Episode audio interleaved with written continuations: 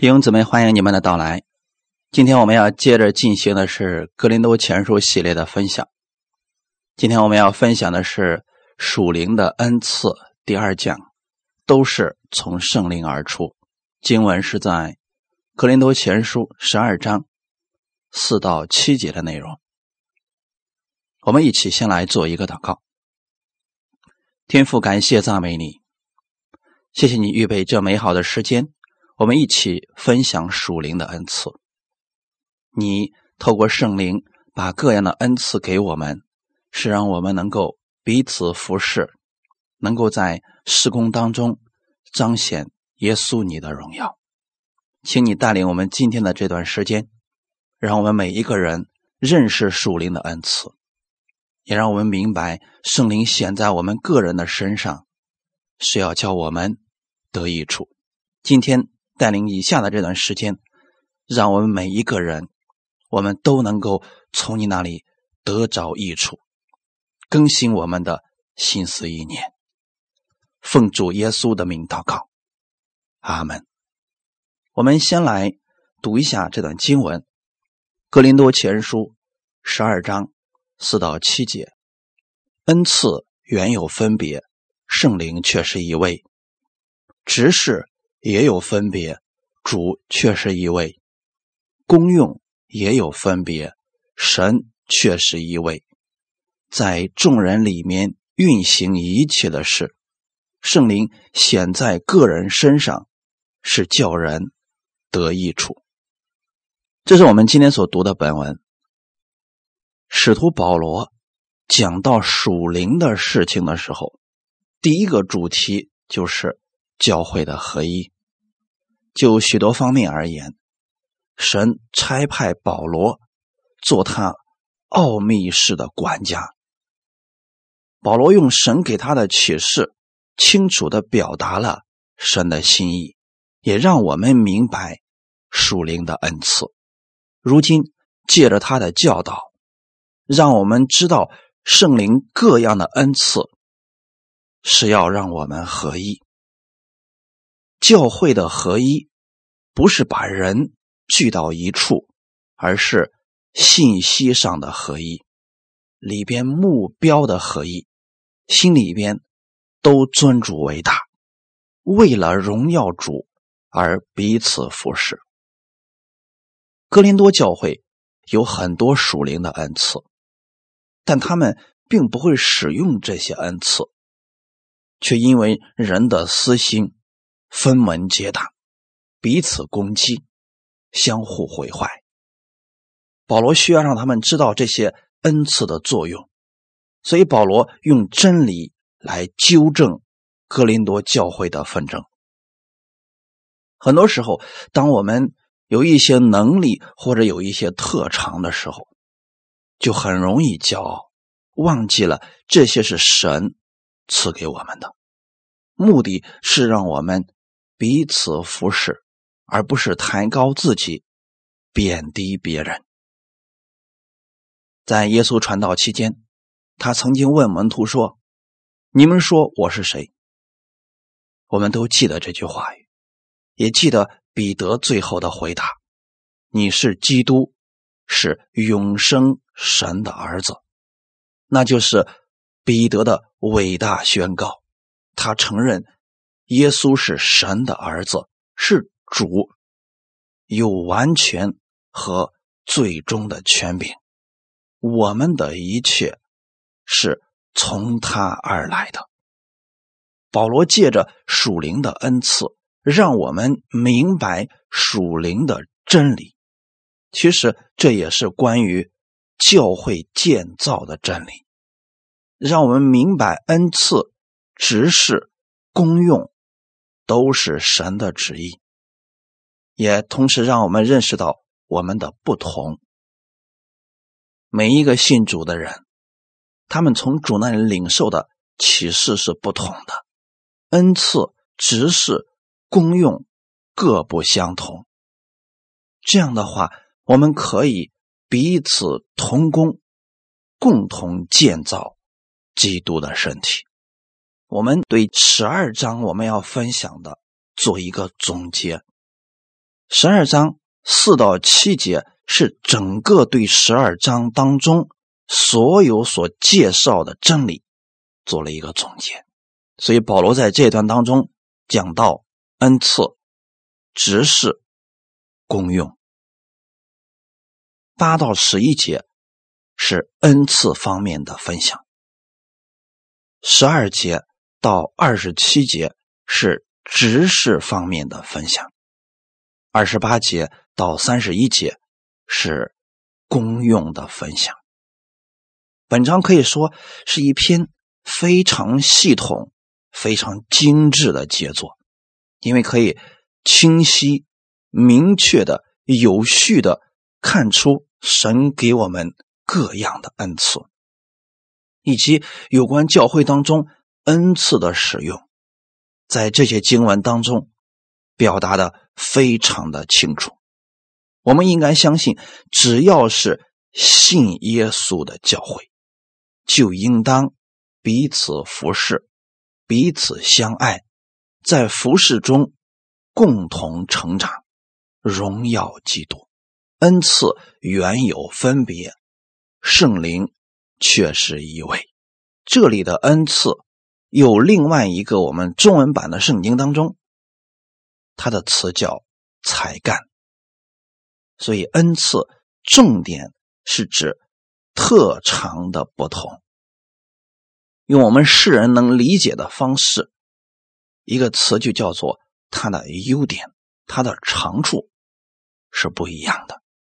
比如说，有些人擅长知识的言语，有些人擅长智慧的言语，有些人很有信心，这些是他们恩赐的不同。大家要切记，恩赐不同，不代表。恩赐有高低之分，就相当于说头和脚的作用是一样的，他们的特点是不一样的，功用也是不一样的。我透过另外一段经文，给大家来分享一下，让我们明白什么是神的恩赐。我们先看一段《马太福音》二十五章。十四到十五节，《马太福音》二十五章十四到十五节，天国又好比一个人要往外国去，就叫了仆人来，把他的家业交给他们，按着个人的才干给他们银子，一个给了五千，一个给了两千，一个给了一千，就往。外国去了。这段经文是耶稣所讲的一个比喻，很明显，天国指的是耶稣回去的地方。一个人要往外国去，指的是耶稣在这个地上他的事工做完了，他要回去了，所以叫了仆人来。这里的仆人就是指信耶稣的人。所以这个仆人把他叫过来之后呢，然后把家业。交给他们。十五节说的是按着个人的才干。好，弟兄姊妹，这里的才干就是指恩赐，所以你不要去问主为什么给了第一个五千，给了第二个两千，给了第三个一千。无论我们的神。给他是哪一方面的恩赐，他只要把它用好了，这就够了。所以不要去比较恩赐。就比如拿我来讲，神赐给我是教师的职分，主要是做教导的工作。那你说，今天我做教导的和那些方预言、做先知、做使徒的，哪个更好呢？可能每个人心里边结论都不一样，但有一点，这些恩赐各不相同。虽然恩赐有所不同，圣灵却是一位。意思是，所有的这些恩赐是圣灵赐给我们的。圣灵却是一位，是指圣灵降临在圣徒的身上，使他们得着能力。这也是圣灵分赐给个人不同的特长，叫人往不同的方向，照着我们的才干去为主做工。那任何的非信徒，甚至说抵挡基督的人，其实也都有他们天然的才干与特长，这种在肉身方面。与生俱来的才能算不上属灵的恩赐。比如说，有些人天生的时候就有一种特长，有些人后期的时候学了一些东西。其实这些不能够叫做属灵的恩赐，虽然也是才干，也是特长，但却不是属灵的恩赐。所谓属灵的恩赐，必须是出于圣灵的。一个人信了主之后，如果说他将自己原有的才干、学识、技能，完全用来服侍神，交给神来使用，这个时候，他过去的那些才干、优点，或者说特长，就。变成了属灵的恩赐。我给大家举个例子，也许你们就明白其中的差别是什么了。比如说，过去有一些人特别能够做演讲的施工，没有信主之前啊，各大地方经常给人做正能量传播或者心灵鸡汤的传播，用的是他自己所学的特长知识。等等，当然了，他可能做的也非常的好，但这个不能叫做属灵的恩赐。有一天呢，当他信了主之后，圣灵住在他里边，圣灵在教导方面给他开了这方面的恩赐，就是在他原来的那个特长之上，圣灵现在来使用他这个特长，这个时候。就称之为属灵的恩赐。可能过去他靠自己的那套说辞去背一些别人的演讲稿，或者去写一些让人这个非常感动的一些东西，但是却不能给人带来生命。现在呢，圣灵使用他的那些恩赐、那些特长的时候。就变成了属灵的恩赐，能够给人带来生命，能做到他过去靠自己永远做不到的事情。所以这就是为什么有些人说我怎么看起来这基督徒有些东西怎么跟世人所学的一些专业特别的相似呢？其实只是相似而已，其中的区别却是非常大的。我不知道大家现在是否明白他们其中的区别了呢？属灵的恩赐一定是跟圣灵有关系的。他们他，今天有一些基督徒，他信了主之后，他里边有一些东西，但他不愿意让圣灵来使用，他仍然靠自己，那个也不能叫做属灵的恩赐。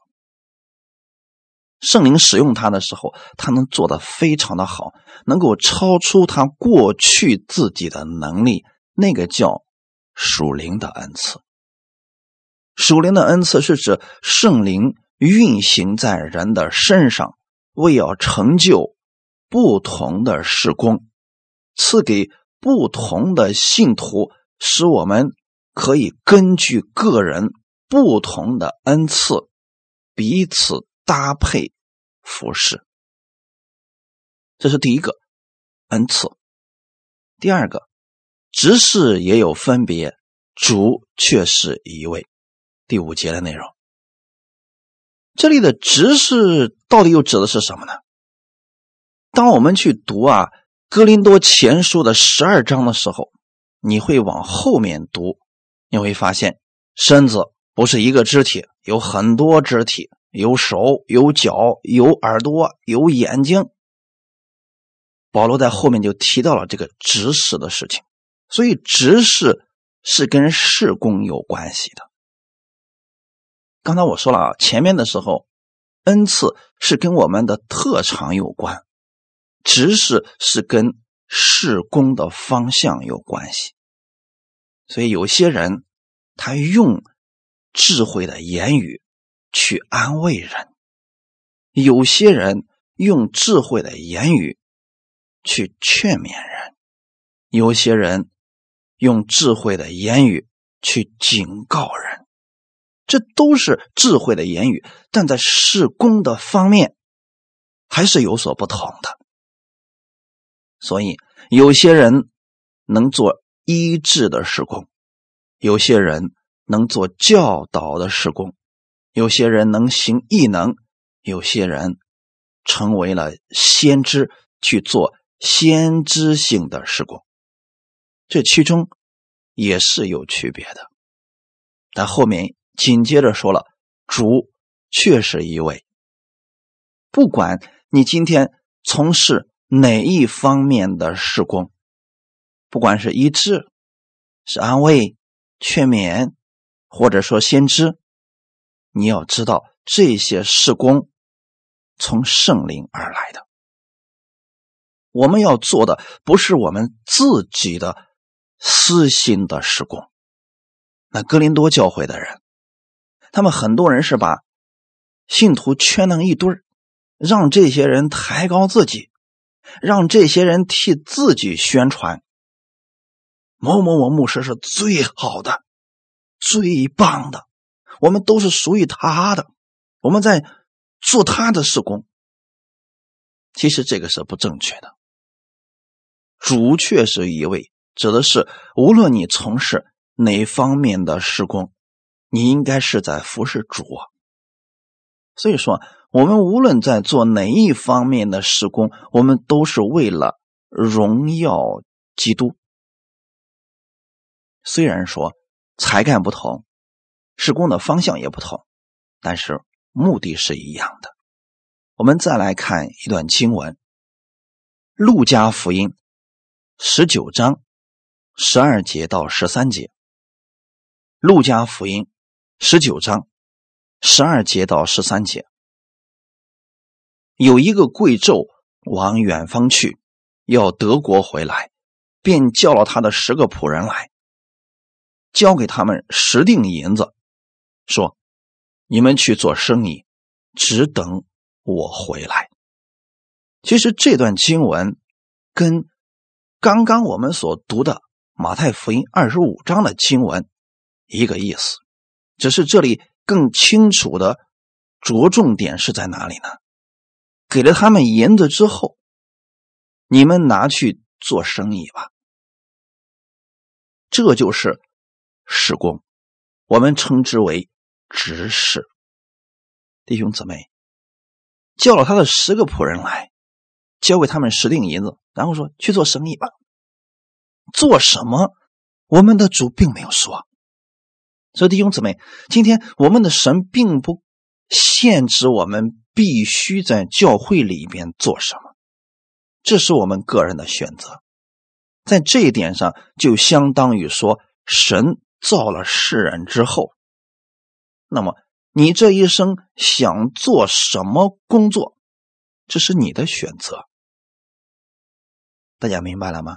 你进入到教会当中，圣灵住在你里边之后，你怎么样去服侍主，在哪一方面去服侍主，这是你自己的选择，都可以。当然了，我们去选的时候，肯定不会选我们自己不能做的。这个意思是什么呢？有一些人他并不适合做一些施工。那么我们既然发现了，我们就不要去做这方面的就好了。比如说，有些人他的特长，那么就是教导，那么神安排他的时候，其实他就应该去做教导方面的施工。可有些人呢，偏偏要想去带赞美，这就证明这跟他之前的恩赐是不太一样的。所以有些人明明自己是公鸭嗓子，非得在讲道过程当中想好几句。那本来大家心情还挺好的，只要听他一唱，马上就能够坐立不安的。那这就说明了一件事情：不是你教导的不够好，也不是说你在赞美方面不努力，还是你根本就不合适。那你就做你合适的、你顺手的，而且还非常有果效。这不就可以了吗？所以神并不限制我们必须去做某一项事工，给我们自由选择的机会。神只是说，你们去做生意，只等我回来。那我们作为神的儿女，我们在教会当中该做什么工呢？根据你们个人的恩赐去服侍就好了。这里有两个方式供大家来分辨，做参考吧。第一，符合神的旨意，为的是建造教会，帮助别人，按神的方式去做。就说你这个到底属不属于执事，属不属于事工？首先。第一个判别的方式就是，他得符合神的旨意。如果你把信徒们招聚起来，让他们去做生意，让他们跟着你一块儿去卖东西去了，这就不符合神的旨意了。这个就不能够叫事工了，那只是你自己的私人的东西了。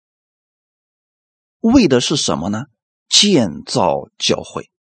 所以说，服侍主，今天我们做执事，是为了建造教会。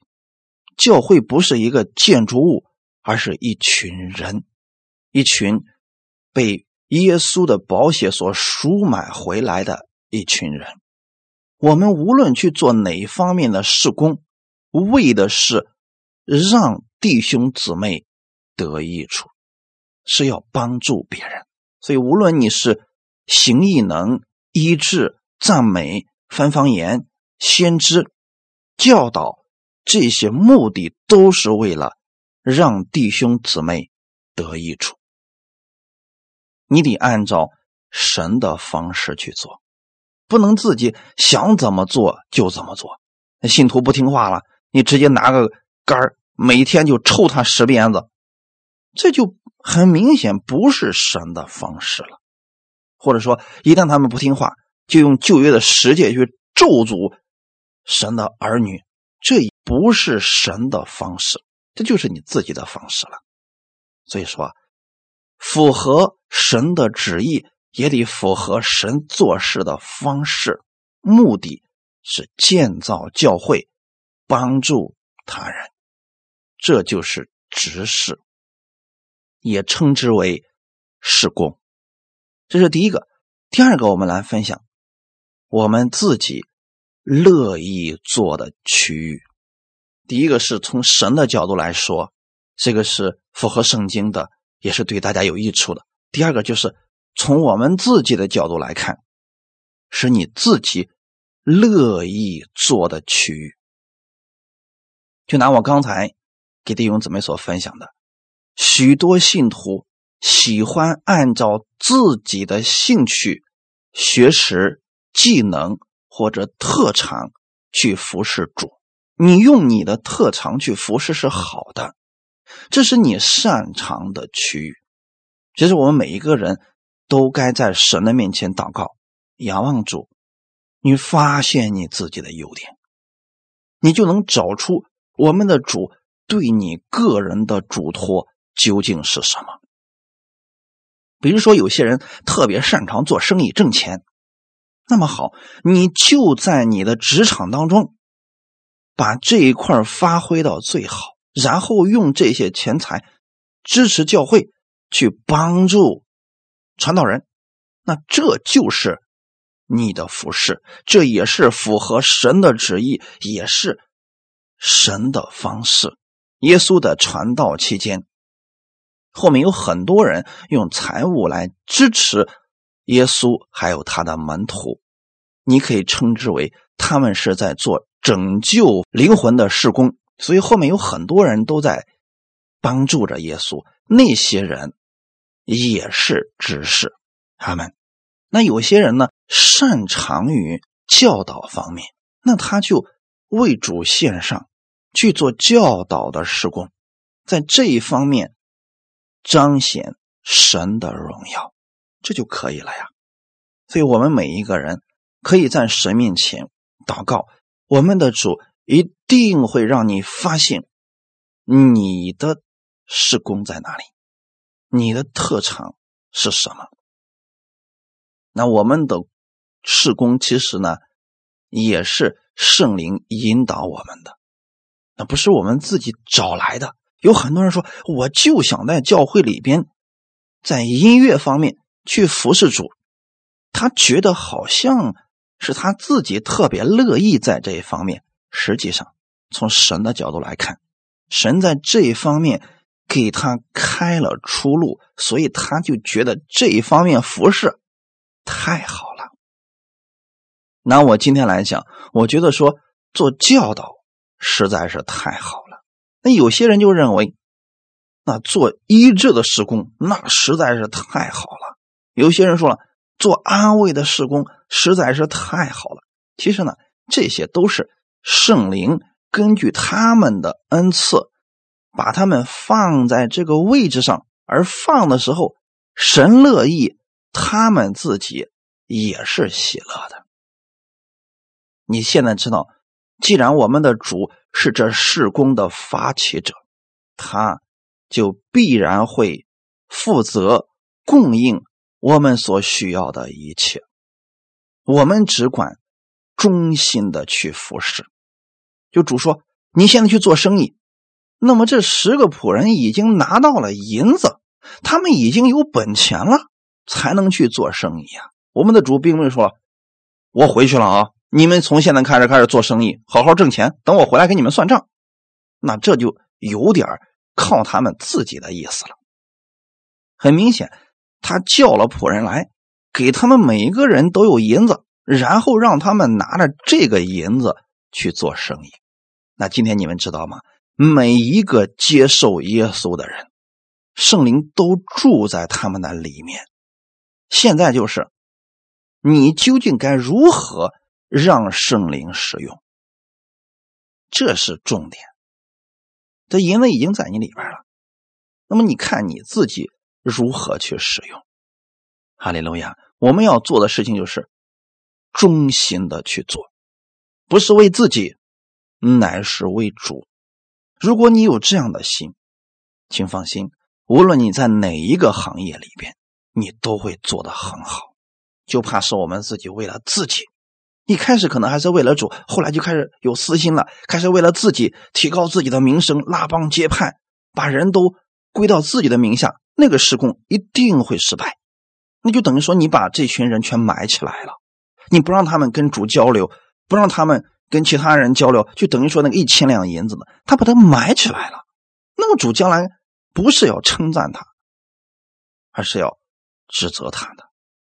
我们现在要做的事情就是，不要把主给你的这些才干埋起来，你总要去做一些事情的。因为你人生在世呢，你肯定有事工，有婚姻，有家庭，有工作，这些如果是你站在神的角度，你让圣灵来引导你，这就是在做主的事工呀。所以，我们现在不要觉得事工仅限于教会内部。其实，各行各业，无论你从事哪一方面的工作，你是愿意荣耀主去做，都叫执事，也都叫施工。其实目的很简单，为了荣耀主。我们来看一下马太福音二十五章十六到十八节。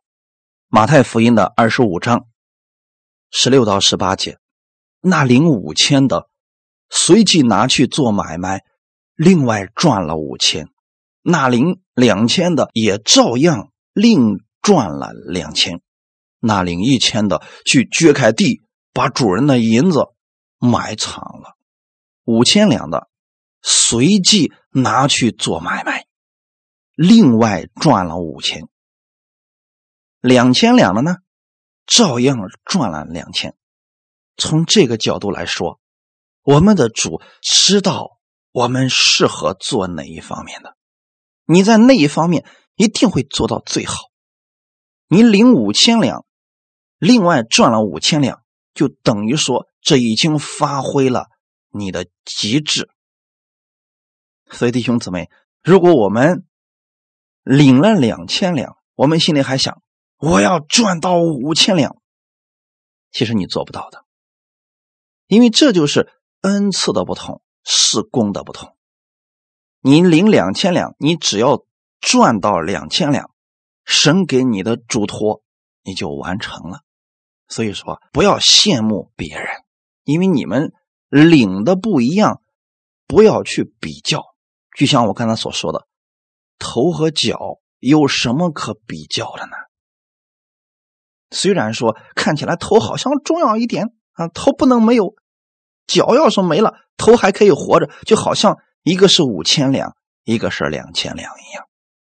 但实际上呢，头你发挥头的作用，脚发挥脚的作用，得的赏赐就是一样的了。所以，我们今天不要去羡慕别人，哇，那谁谁谁他的服饰的施工做的是那么的大，是神给他的人多，神。给他要的也多呀，所以这个就是你的恩赐，你的能力那是划等号的。你领了五千两，如果说你最后只赚了两千两，实际上你是没有尽心去做而已。当然了，这一段是跟赏赐有关系的啊，不要觉得说我领五千两我就做了一千两，那也是有赏赐的。随即拿去做买卖，是跟事工有关，不是跟得救有关啊。这是我们今天借着这段经文给大家来分享的。所以说，不管你领的是多少，就算你领的是一千两，做好那一千两就够了。那在这个事情呢，教会当中的施工不同，有的人讲道，有的人赞美，有的人做财务，有的人清理卫生。有的人在厨房的后面做服侍，不管你在哪一个方面去服侍主，只要你是尽心去做的，就是为了荣耀主去做，为了建造教会，为了帮助别人，那么你做好了你的那一份你的赏赐跟台上讲道的那个人是一样的。我再重复一下。希望大家在这一段一定要明白了，我们都羡慕那个台上讲道的，说呀他的名气大呀，啊他的名声好啊，啊他知道他的人也多呀。你这是在人的一方面，可是从神的赏赐的角度来讲，他讲一个小时，嘴巴可能都讲干了，还得去预备奖章，很多东西他得精心去做，跟他一起服侍的，比如说有人做文字施工。啊，有人在后面清扫卫生，啊，有人为他这个施工一直在祷告，那这些参与的人跟他得的赏赐是一样的。从这个角度来说，可能我是那个领五千两的，那后面做文字的是两千两的，还有呢，在后面，比如说给我们祷告的，一直在讲道期间为我祷告的，可能他是一千两的。那么整这个施工结束的时候，我们得的赏赐其实是一样的。这就体现到了我们的第三点，功用的不同。格林多前书十二章第六节，功用也有分别，神却是一位，在众人里面运行一切的事。这里的功用指的就是功效，重点是指事工成果大小的不同。就是我们很多人都特别注重，那他领了五千两，他又赚了五千耶，是五千耶。哼，我们很多时候都注重这个大小啊，但是在神看来，一样的，我们再看马太福音二十五章十九到二十三节。马太福音二十五章十九到二十三节。过了许久，那些仆人的主人来了，和他们算账。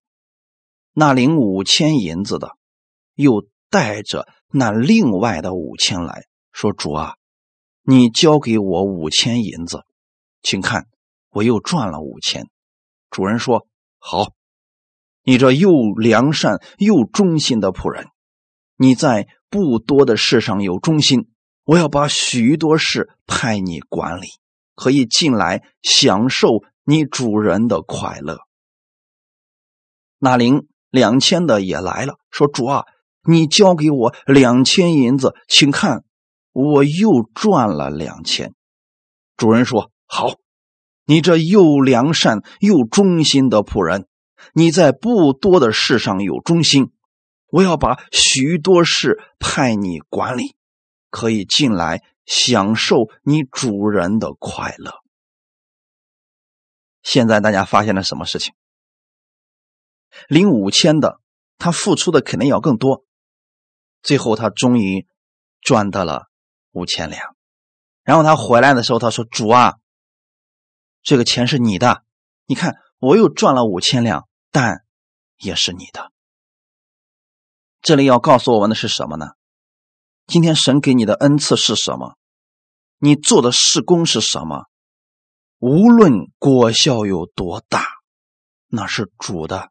今天你说我在世上传福音，我医治了一万个人，不要觉得那是你的，那是主的。所以就算。你赚了五千，你是把赚来的那五千放在主的面前，说：“主啊，你交给我五千银子，你看我又赚了五千，现在交给你了。”启示录当中，那二十四位长老见到耶稣的时候，把自己头上的冠冕摘下来，放在耶稣的面前，然后俯伏下拜。这些人都是在世上为主做工的，有很多人是为主殉道的。他们没有说：“主啊，你看我曾经拯救了那么多人，我帮助了那么多人，我还为你殉道了。”他们都不提自己的功劳，因为他们知道这一切的功劳、荣耀都应该归给耶稣。我想告诉大家的是，不管今天你有什么样圣灵的恩赐。你在从事哪一方面的施工，应该把荣耀归给主。那个时候，我们就不会出现分门结党、彼此攻击的事情了。我们再来看那个两千的，领了两千的也来，主啊，你看你交给我两千银子，我又赚了两千。他可能比第一个能力稍微差一点但是他也完成了他的那份施工，在人看来，他的能力好像不如讲道的，所以我们人总是会有一个比较，在教会里边打扫卫生的，跟在台上讲道的，那能力能一样吗？可是，在神看来，结果上次是一样的。我们看二十一节和二十三节，主人的最后的评价一模一样。对五千的和对两千的说的是一样的话。主人说：“好，你这又良善又忠心的仆人。”神并没有说五千两的忠心大，两千两的忠心稍微大一点那一千两的就刚刚够忠心吧？没有，一样的，在赏赐方面他们是一样的。然后说。你在不多的事上有忠心，在神看来，无论是五千两、两千两，你们都是在不多的事上有忠心。意思是什么呢？肢体总有肢体的不足，头有头的不足，他能当头，他就不能当脚，你不能让头去走路。所以他们都是在不多的事上。在尽心的服侍主，所以今天你可能就是在一点小事上去服侍主，这个其实大家都可以做到。你们知道难的是什么吗？一辈子保持这个忠心，做好这一件事。以前有个朋友告诉我说，虽然现在都在讲恩典，五年之后再看看，还有多少人继续在讲？那五年过去了，很多人反对，很多人把自己过去认为正确的推翻了，很多人离开了原来的施工，进入了世界，还有一些人干脆不信了。这是五年之内所发生的事情。其实再过五年，还会有很多人离开自己的侍奉。那就是神给他五千两，他最后他发现只能赚三千两，最后说：“哎，算了，不干了，爱咋地咋地吧。”所以我说，重点是什么呢？你领了五千两，能够继续的做。直到主来，你就是忠心又良善的仆人。所以我不管大家现在在从事什么样的事工，不在乎你的恩赐大小，在哪一方面的恩赐，重点是能不能持守你起初的那颗信心，坚持到底。我希望。大家为我祷告，让我能够持守我的这颗初心，直到最后。我也希望神能给我差派，能够愿意这样一直坚持到最后的童工，不在乎事工的大小，不在乎谁当老大谁当老二，不要去管你是五千两，他是两千两，我为什么是一千两，这个不重要。因为都是为主在做，神给我们的称赞、赏赐是一样的。重点是一点，你能不能坚持到最后？所以主说：“你这又良善又忠心的仆人，你在不多的事上有忠心，我要把许多事派你管理。”这是指将来的事情。我们在这个世界上。能够忠心去服侍主，将来到了天国，神说：“我要把更多的事交给你来管理，你可以进来享受你主人的快乐。”我们看起来现在在世上是在服侍主，一辈子就做一件事情，这就够了，这就是难得的成功人士了。世上的成功指的是什么呢？一辈子把一件事能做好。这就是最大的成功啊！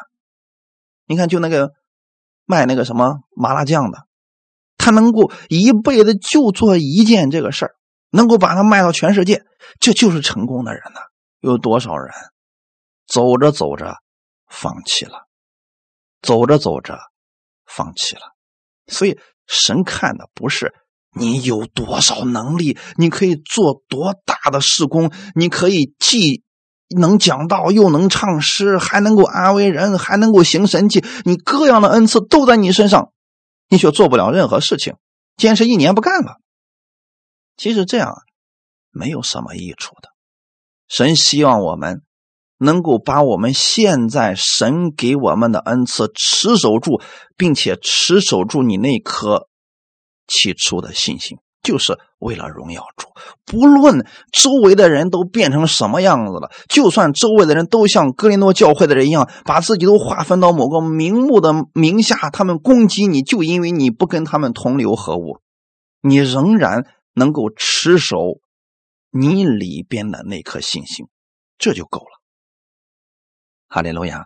所以这一段经文的意思是，功用虽然有分别，神却是一位。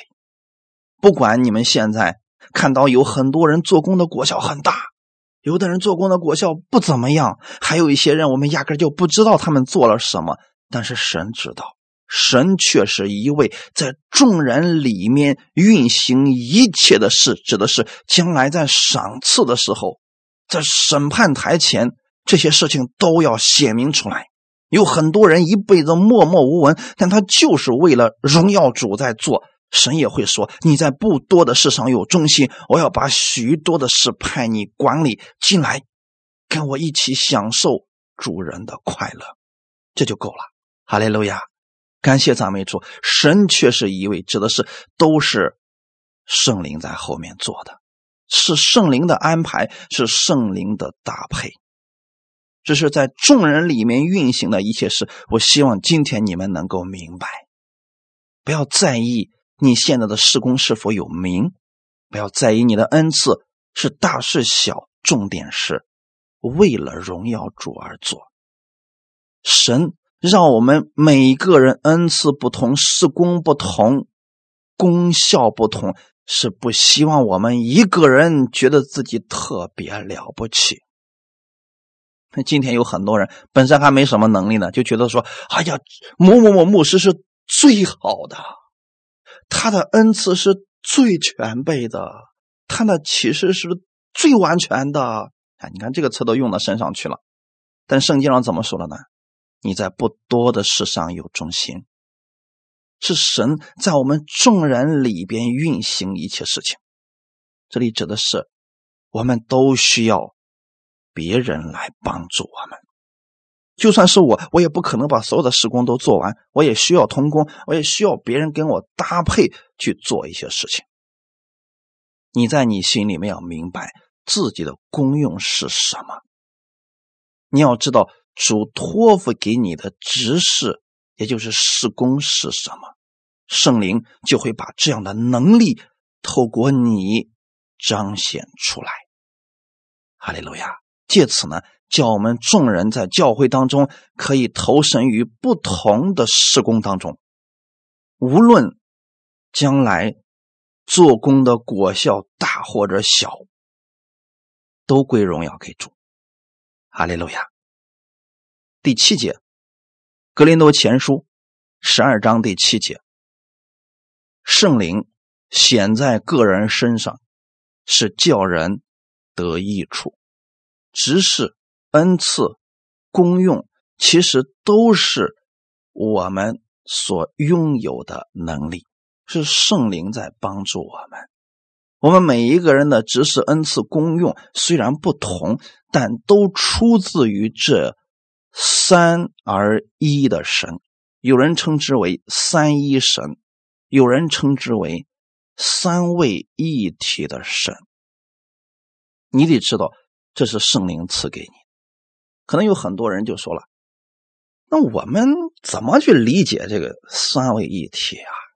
这是一个神学概念。我们的神做工的时候就是三合一，它有三个不同的施工时期，施工不同，但是他们又是合一的。所以在十二章的时候啊，来讲三位一体，非常的容易懂。恩赐、执事、功用这三样呢，放在一起，你可以理解为这是神给我们不同的恩赐、不同的作用，然后在不同的地方发挥出来不同的果效。那我们的三位一体的神看起来好像是三个：圣父、圣子、圣灵。但实际上，它又是一个，听起来有点糊涂，但是一点都不糊涂啊！实际上，这就是神的特性。我给大家简单来分享一下，也许你们就明白了。从事工方面来说，是三位不同的时期、不同的样子来出现。旧约时代是圣父的事工时代，旧约圣经当中提到耶稣的没有。提到圣灵特别的少，里边一般都是指耶和华的灵，所以在旧约的时候出现耶和华这三个字儿最多的。神是以耶和华圣父的样子出现，所以他去做施工的时候用的也是耶和华的名字，这是天赋的样式。他的施工呢，其实就是。创造、制定一些规矩，这是天赋的施工的范围啊。到了耶稣时代，很明显了，这个大家就明白了，这是圣子的时代。那耶稣做工的时代，你会发现，耶和华这个名字几乎就很少用，一般都是耶稣。耶稣做了什么？耶稣做了什么？所以在新约四福音书当中，你们看到的是最多的词就是耶稣。那耶稣的事工是什么呢？拯救事工。因为人堕落了，现在呢，天父已经把这个拯救的这个计划都已经给我们说出来了。那么现在谁去做这个事情呢？圣子来。所以啊，耶稣来了就是要做拯救的事工。当耶稣做完他的施工了，回去了。他一回去，圣灵就下来。五旬节圣灵降临开始，就进入了圣灵时代。后期教会以及教会的书信当中出现“圣灵”这个词，那是特别的多。现在其实我们都知道，这是圣灵做工的时代。那你会发现，哎，圣父、圣子、圣灵。三位好像真的是三位，但实际上他们还是一个。大家明白了吗？现在我们从事工方面来讲，无论你的恩赐是什么，你做的事工是什么，或者说做工的果效如何，其实都是这一位圣灵在帮助我们。圣灵显在个人身上，目的很明确，叫我们得益处。其实这里要告诉我们，无论恩赐有多少，无论事工有多少，无论做工的果效大到什么程度，这都是圣灵做的。所以，我们认识到这一点的时候，首先就不会骄傲了，不会瞧不起别人了，因为别人所做的你不一定知道。这就让我们在基督里边合而为一。你施工再大，那不是你的能力，那是圣灵借着你去做的。圣灵能兴起你，也能兴起别人。所以，如果你骄傲了，神可以先不用你，用别人。这一点大家一定要明白哦。只要圣灵今天依然还在做工，那我们每一个人，只要你愿意被圣灵使用，圣灵都可以使用你。目的是什么呢？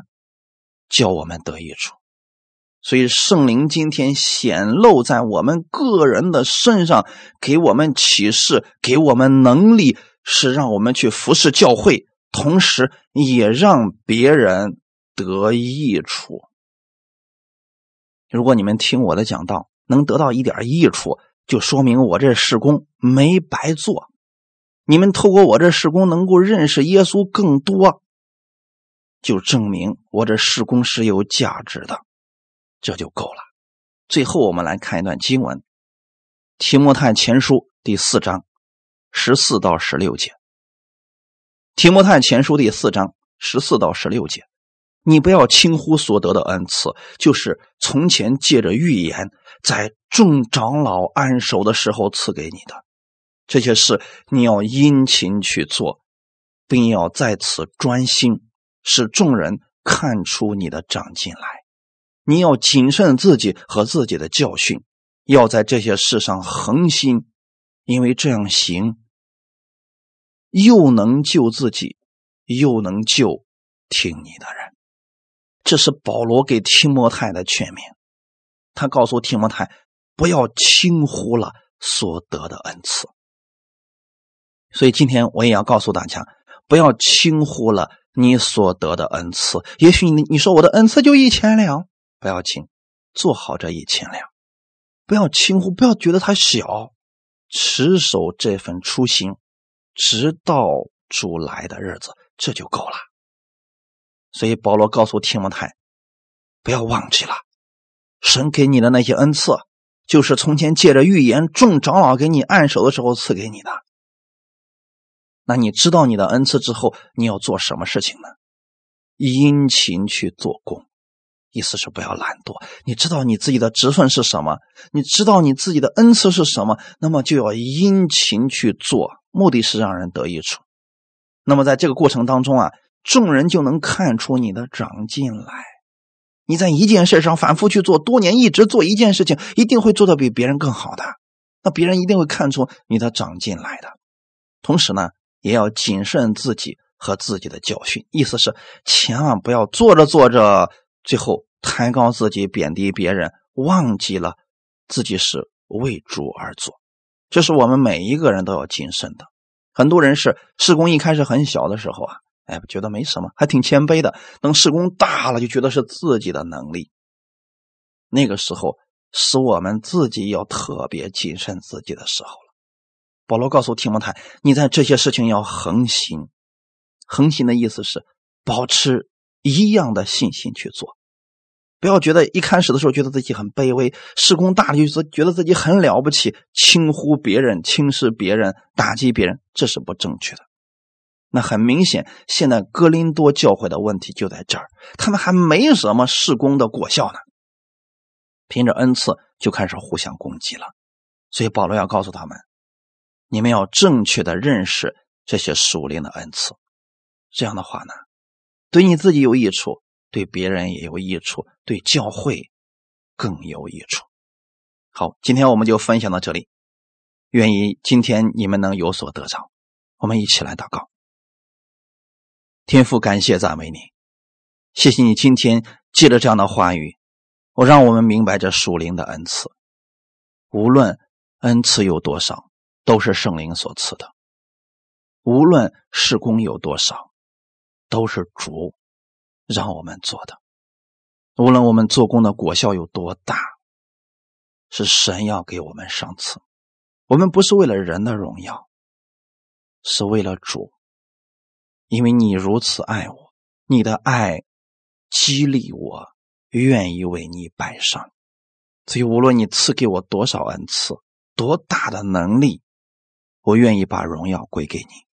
圣灵，你帮助我。将你各样的启示在我身上彰显，让我能够使别人得益处。保守我的这颗心藏在你面前，让我一直能够继续这份施工，无论做的有多大，让我知道这是你赐给我的，是你使用我，这是我这一生最美的祝福。一切荣耀都归给你，奉主耶稣的名祷告。阿门。